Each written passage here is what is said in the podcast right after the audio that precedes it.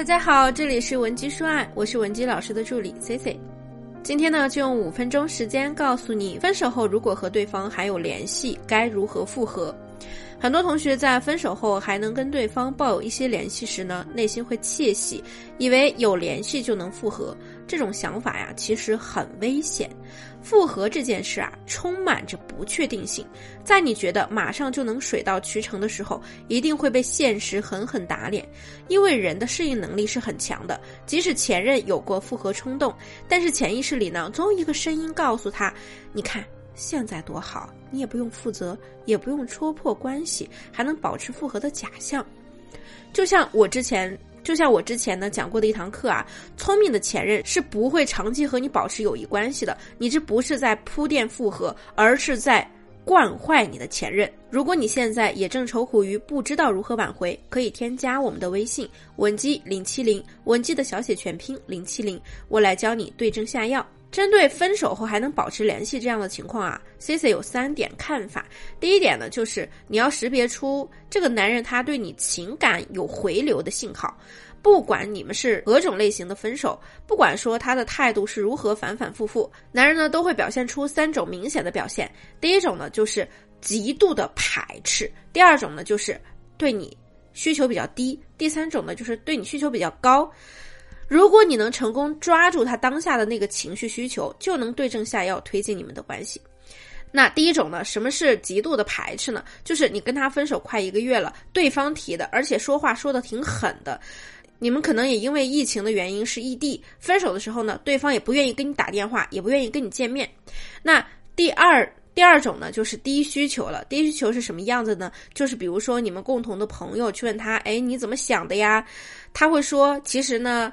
对你是有感情的，但是和你在一起太累了。那第三种啊，就是他对你是有高需求的，就是最近呢，可能断断续续你们一直在联系，态度呢也挺好的。可能你们其他的社交软件上还是情侣头像或者情侣名字，或者说你已经把那个情侣头像换了，但是对方还没有换，所谓的亲情号啊、亲密付啊也没有解绑。那么分析出这些信号之后呢，接下来该怎么应对，咱们就很明显了。比如说。你在他极度排斥的时候死缠烂打，那他肯定特别烦你啊！你在他需求低的时候选择疯狂的求复合，肯定会被拒绝。最让人犯难的情况就是对方的情感回流信号在特别强烈的时候，你能感受到他的态度在缓和，你们的关系在升温，你们比刚分手那会儿啊进展的顺利多了。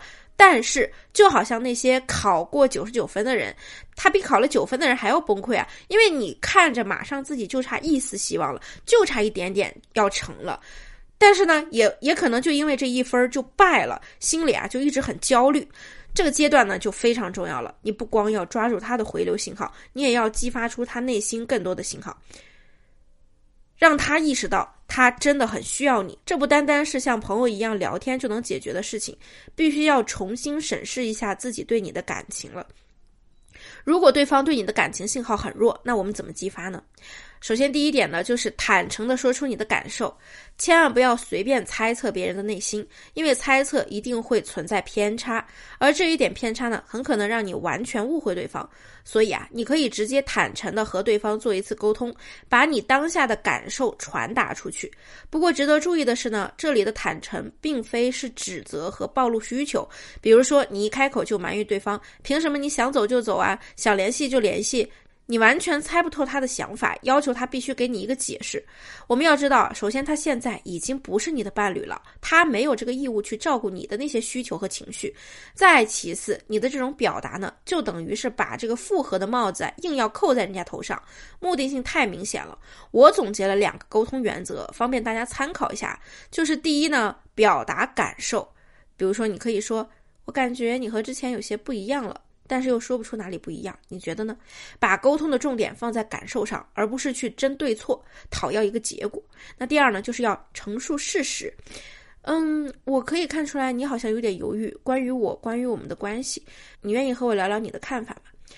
那我知道有些同学可能就会很顾虑，会害怕提感情。但是呢，如果你特别被动的等待，是等不出结果的。在完全轻松的环境下。在完全轻松的环境下去实事求是的关注自己和对方的感受，不但不会让关系恶化，反倒呢会打开彼此的误会。那第二呢，就是让他的收益要大于风险。我在开头和大家提到过啊。因为两个人彼此相爱，所以更了解对方的性格，也体会过最崩溃的时刻。两个人太过了解呢，反而很难重新开始。因为呢，他已经预设好了，摆在你们之间的这个矛盾还是会再次爆发的。他已经没有当初的那个勇气和决心了，所以不如就这么保持现状吧。每到这一步的时候呢，很多很多小伙伴啊，都会把注意力放在自我提升上，总觉得是自己不够努力，所以他还不满意。所以呢，去走了两条极端的路，要么呢你是极力的疯狂减肥、变美、医美，去改变自己，央求他再给你一次机会；要么呢是贸然的去提复合，以为呢你们两个人都做好了准备，随时可以再来一次。其实啊，这两种都错了，你这样只会激发出他的应激反应，让他的保护机制重新开启，又让你们的关系回到原点，说不定呢连正常的交流都不再愿意投入了。为什么呢？是因为男人此时不是没看到你的改变，也不是说不认可你啊，而是相对于复合来说，做朋友呢是比较安全的一条路，他能将你给他的伤害降到最低，他目前的风险是大于收益的。那么挽回的方向也很明显了，你只有让他收益大于风险时，才能最大程度的唤醒他的情感回流，让他有再搏一搏的动力。我这里有两个小建议可以帮到大家。第一呢，就是要弥补对方缺失的诉求。比如说他完不成的事情，你可以帮他完成；他害怕的未来，你能表现的毫不畏惧，这才是人与人之间真正的吸引力。不信你可以回忆一下当初啊，你为什么会喜欢他这个人呢？为什么他欣赏你啊？是不是因为他是比较社恐的，而你呢又比较社牛？你比较莽撞，他比较沉稳；你自卑，他自信。你们在彼此的身上都可以看到那些自己想要却没有的渴望。所以呢，你们现在就重新的做起来呀！那第二呢，就是制造竞争性的嫉妒。人性是非常贪婪的，对轻易得到的东西呢，总是学不会珍惜。你要是一直属于他，他就会一直觉得你就是个备胎的好人选。所以，不如在自我提升的部分再加一条：我现在在改变，但是我不是因为你。你现在呢，有着丰富的社交，喜欢你的追求者，喜欢的兴趣爱好，让他知道，如果自己再不努力，你跟他的生活就差了一大截，你很可能被比他更好、更优秀的人抢走，这才能最大程度的激发出他对你的占有欲。那今天的内容呢，就到这里了。如果你有情感问题，可以添加我们的微信文姬零七零，文姬的小写全拼零七零，发送你的具体问题即可获得一到两小时一对一的免费分析服务。下期呢，C C 会给你带来更全面的情感干货分享。文姬说爱，迷茫情场，你的得力军师。